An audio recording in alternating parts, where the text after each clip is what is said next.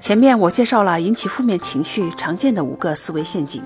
今天我来谈谈我们可以怎样帮助自己从这些陷阱里爬出来。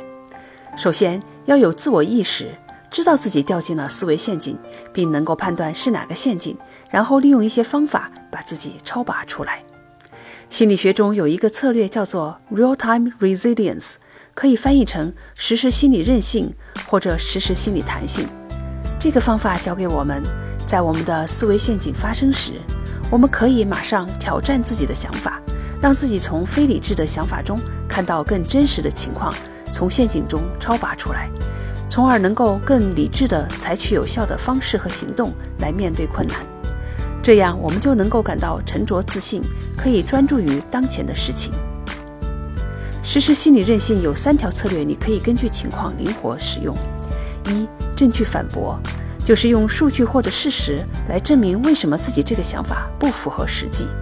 二、积极重构，就是重新塑造你感知情况的方式，用更乐观的视角来看待面临的情况。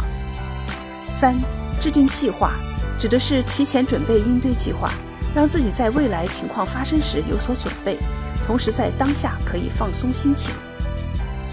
后面我会用一个例子帮助你更好的理解这三条策略。来增强自己的实时心理韧性能力，请关注我的视频号和抖音号 “Michelle 幸福中心”，继续收看。